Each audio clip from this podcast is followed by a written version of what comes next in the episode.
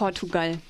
Rund drei Millionen PortugiesInnen protestierten am gestrigen Donnerstag gegen die Sparpläne ihrer Regierung.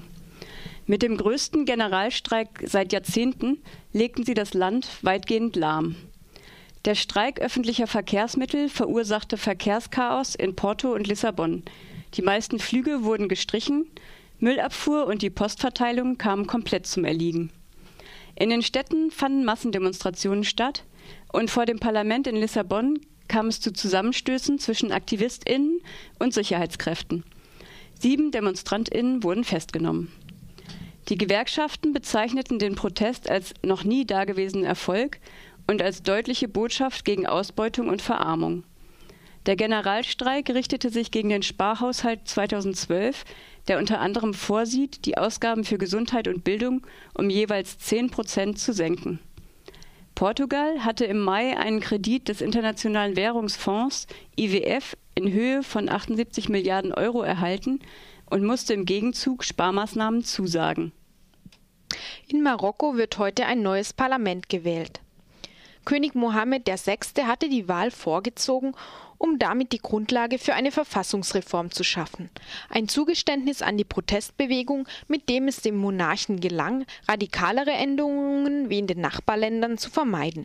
Die Reform sieht vor, dass König Mohammed VI. dem Parlament und der künftigen Regierung einige seiner Machtkompetenzen abtritt. Der König behält allerdings die Schlüsselrolle im marokkanischen Machtgefüge und seinen entscheidenden Einfluss auf die Politik. Dementsprechend hat Marokkos Bewegung des 20. Februar zum Boykott der Wahl aufgerufen.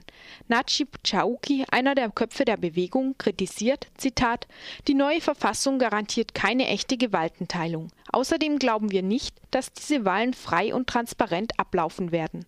Das System ist korrupt. Hunderte Aktivisten sitzen im Gefängnis. Viele wurden gefoltert.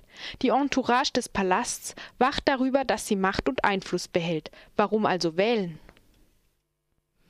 Ägypten.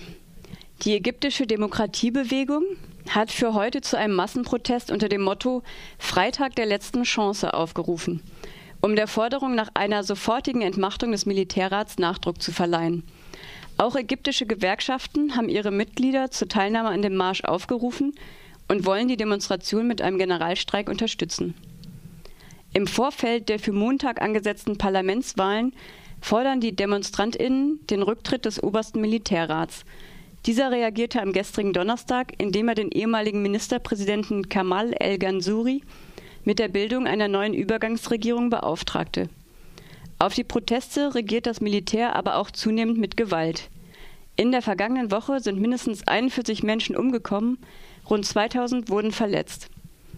Die Organisation Reporter ohne Grenzen beklagt zudem verstärkte Angriffe auf Medienvertreterinnen. Bei den Auseinandersetzungen der vergangenen Tage wurden alleine in Kairo mindestens 30 Medienschaffende festgenommen oder attackiert. Reporter ohne Grenzen verurteilt insbesondere die sexuellen Übergriffe gegen Journalistinnen. Eine französische Fernsehjournalistin und eine ägyptisch-amerikanische Journalistin hatten von sexuellen Angriffen durch eine nicht identifizierbare Gruppe von Männern und durch Sicherheitskräfte berichtet. Trotz des angekündigten Machts Machtverzichts des Präsidenten Ali Abdullah Saleh gehen die Proteste im Jemen weiter. Sie richten sich gegen das Abkommen, das Saleh Straffreiheit garantiert und die Pläne für die neue Übergangsregierung. Die Jugendbewegung, die im Verlauf der Proteste immer mehr Einfluss gewonnen hat, sieht den Rücktritt allenfalls als Etappensieg.